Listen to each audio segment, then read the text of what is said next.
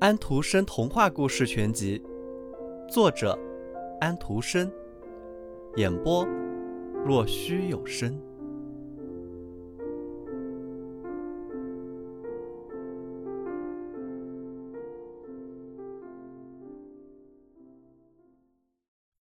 玫瑰花茎。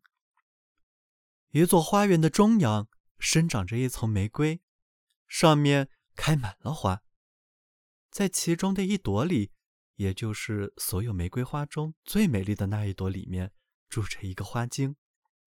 它小极了，没有一个人能够看见它。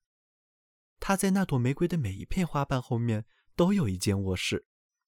它的相貌十分匀称俊美，就像有些婴儿那样。它肩上长着一双翅膀，翅膀一直垂到脚面。啊！他屋子的味道是多么的芬芳馥郁，四壁的墙又是多么的明亮美丽。你们知道，这些墙是一朵粉红色的娇艳的玫瑰的花瓣。它整天在和暖的阳光中玩耍，从这朵花儿飞到那朵花上。它在飞舞的蝴蝶翅膀上跳舞，数着要多少步才能走完一片。断树叶上的那些大道小径，那就是我们称为叶脉的。他却把这些看作是大道小径，可不是。这对他来说真是无尽无穷的路。他还没有走完，太阳便已沉落。他开始的太迟了。天变冷了，露水落下来，风开始刮了起来。现在。最好是回家去。他飞快地赶着路，可是玫瑰花已经把花瓣合拢起来，他进不去了。没有一片玫瑰花瓣还张着。可怜的小花精被吓得要死。她从来没有在外面过过夜，她总是在温暖的玫瑰花瓣后面甜蜜地睡觉。啊，这下子她肯定活不成了。他知道，在花园另一头。有一座长满了金银花的花棚，花儿都长得像化成的兽脚。他很想爬到一只脚里面去睡到第二天早晨。他飞到那里，嘘，棚里有两个人，一位英俊的年轻男子和一位美貌的少女。他们并排坐着，他们希望两人永不分开。他们彼此深爱了。比最乖的小孩爱恋自己的母亲、父亲还要深得多。年轻人说道：“可是，我们还是得分开。你哥哥对我们不好，所以他派我翻山越岭，远渡重洋去出差。再会吧，我的新娘，因为不管怎么说，你是我的。”他们亲吻着，年轻的姑娘哭了，递给了他一朵玫瑰。不过，在他把花交给他之前，他在玫瑰上吻了一下，他的嘴紧紧地贴在玫瑰花上，深情地吻着。玫瑰花一下子又绽开了，于是小花精赶紧飞了进去，把自己的头靠在那娇嫩芬芳的墙上。不过，他还可以清楚地听到“再见，再见”的声音。他感觉到玫瑰被贴在年轻男子的胸前。哦，心在胸膛里跳的是多么激烈啊！小花精根本无法入睡，因为心跳的太激烈了。玫瑰贴在胸前的时间并不长，男子把花拿出来，他在黑暗的树林中走着，闻着花。啊，他把嘴紧紧的、有力的压在花瓣上，小花精差一点就被压死了。小花精可以透过花瓣感觉到男子的嘴唇是多么的烫人，玫瑰花就像在大中午的时候那样开放起来。这时，又走来了一个男人，脸色很阴沉，满脸怒气。他就是那位美貌姑娘的恶毒的哥哥。他拿出一把锋利的大刀，当那个年轻人正在亲吻那朵玫瑰的时候，他刺死了他。他割下了年轻人的头，把头连身体一起埋到椴树下松软的土里。好了，这下子谁也想不起他来了。他完了。恶毒的哥哥这样想着，他再也不会回来了。他的路程长得很，翻山越岭，远渡重洋，在这样的行程里，一个人是很容易丧命的。他就失掉了自己的性命，他再也不会回来了。我妹妹是永远不敢向我问起他来的。于是他用脚把一些枯萎的叶子踢到埋人的土上面，在黑夜中回家去了。可是，并不像他以为的那样是一个人回去的。小花精跟着他，他坐在一片干枯的椴树叶上。那个恶毒的男人埋人的时候，叶子落到他头发上。现在他已经戴上帽子，里面黑极了。花精被吓得发抖，同时对他的残忍的行为又十分愤慨。清晨，那恶毒的男人回到家里，他脱下帽子。走进了妹妹的卧室，里面躺着那位美丽的像一朵盛开的鲜花的姑娘。她正在做梦，梦见了她非常爱恋的人。他以为他现在正在翻山越岭，穿过树林。恶毒的哥哥在他面前弯下了腰，阴险的笑了，就像魔鬼发出的笑声。这时，那片枯叶从他的头上落到床单上。不过他没有发现，就走开了。他回到卧室里躺下睡一会儿。但是小花精从枯叶中溜了出来，爬进那熟睡中的姑娘的耳中，让她在梦中听到小花精告诉她那可怕的谋杀，告诉她她哥哥杀掉她、埋掉她的尸体的地方，告诉她紧挨那地方的那棵椴树。小花精还说道。为了让你不要以为我告诉你的只不过是一个梦，你会在你的床上看到一片枯叶。姑娘醒来的时候，果真看到了一片枯叶。啊，她哭出了多少咸湿的眼泪！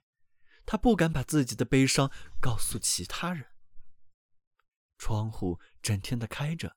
小花精很容易就可以回到花园里的玫瑰花上去，回到其他的花那里去，但是她不忍心离开那个悲痛欲绝的人。窗台上有一盆月季，她飞到了一朵月季花上，看着那可怜的姑娘。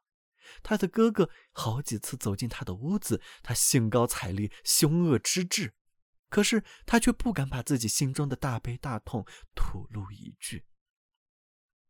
黑夜一到，他便溜出了屋子，走进树林那棵椴树旁，把树叶从土上扒开，往下面挖去。很快便发现被谋杀的他，啊！他哭得多么伤心！他向天父祈求，他也想快些死去。他很想把尸体带回去，可是他不能。于是他捧起闭着眼睛的苍白的头，亲吻了那冰凉的嘴。把他头发上的泥土弹掉。我要留着他，他说道。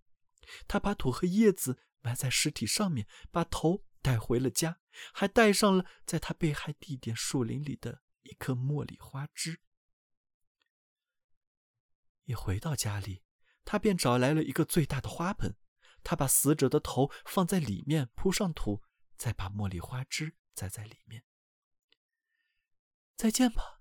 再见吧，小花精轻轻地说道。她再也不忍心看着悲惨的情形，所以她便飞回花园，飞到自己那株玫瑰里。但是株上的花都凋谢了，在绿色的枝上只剩下几片苍白的花瓣。唉，一切美好善良的东西去得多么快啊！花精叹息说道。最后，他又找到了另外一朵玫瑰，把它当做了自己的屋子。他可以在那娇艳芬芳的花瓣后面筑起自己的家，住在里面。每天早晨，他都飞到那个可怜的姑娘的窗子上，他总是站在那个花盆前哭泣，咸湿的眼泪落到茉莉花枝上，他一天天、一天天的苍白下去。茉莉花枝却一天天、一天天的绿了起来，抽出了一枝又一只的新芽，长出了一个又一个的花苞。他亲吻着它们，那位恶毒的哥哥却跑来问他是不是疯了。他不喜欢，也不明白他为什么整天对着那个花盆哭泣。他自然不知道，一双什么样的眼睛已经合上，何等鲜红的嘴唇又已化为泥土。他把头垂落到花盆上，玫瑰花上的那个小花精发现他就这么样熟睡了。于是他便爬到他的眼里，告诉他花棚的夜晚，告诉他玫瑰的芬芳，告诉他花精们的爱慕。他睡得甜极了。就在他睡梦中，他的生命消失了。他安详的死去了。他到了天上。和他所爱恋的他在一起了。茉莉花绽开了又大又白的花朵，它散发出奇特的香味。他们无法用别的方法为死者哀泣，但是那位恶毒的哥哥看到了这棵鲜花盛开的小树，便拿走它，就像是自己的一样，放在他的卧室里紧靠着床的地方，因为它十分好看，气味又是那么甜。那么清香，小花精跟了进去，从一朵花飞到另一朵花上。你们知道，每朵花都有一个心灵，他对每个心灵都讲了那桩谋害事件，讲了那个年轻人，讲了他的头就在这盆土下面化作了泥土，讲了那恶毒的哥哥和那可怜的妹妹。我们知道，花里的每一个心灵都说道。难道我们不正是从死者的眼睛和嘴唇上长出来的吗？我们知道，我们知道。于是他们都奇异的点着头。玫瑰花精不能理解为什么他们会如此的无动于衷，于是他飞到了收集花蜜的蜜蜂那里，向他们讲述了那个恶毒哥哥的事情。蜜蜂把这件事讲给了他们的女王，女王命令。第二天早晨，所有的蜜蜂一起去蛰死那凶犯。但是就在前一天晚上，那是妹妹死后的第一夜，哥哥在紧靠那株丰富的茉莉花的床上睡着。每朵花都绽放着，人眼看不见，但每个心灵都从花里爬出来，拿着有毒的利剑。他们先藏在他的耳旁，让他做可怕的梦，然后飞到他的嘴唇上。用毒箭刺他的舌头。现在，我们为死者报了仇了，他们说道，又回到茉莉花的白色花朵里去了。到了清晨，卧室的窗子一下子打开了，玫瑰花精和蜂王及一大群蜜蜂飞进来要杀死他，但是他已经死了。有些人围在他的床前说。茉莉花杀死了他。于是，玫瑰花精明白了花的复仇，他把这件事告诉了蜂王。他和他的一大群蜜蜂便围着花盆嗡嗡地飞着，蜜蜂怎么驱赶也不散。于是，有一个男人便动手把花盆搬开，一个蜜蜂刺了他的手，他一下子松了手，花盆落到了地上，摔碎了。接着。他们看到了苍白的死人头，这样一来，他们便明白了床上的死人是一个谋杀犯。蜂王在空中嗡嗡飞着，歌唱着花的复仇，歌颂着玫瑰花精，说在每一片娇嫩的花瓣背后都住着一个心灵，它能讲述，能对恶毒进行复仇。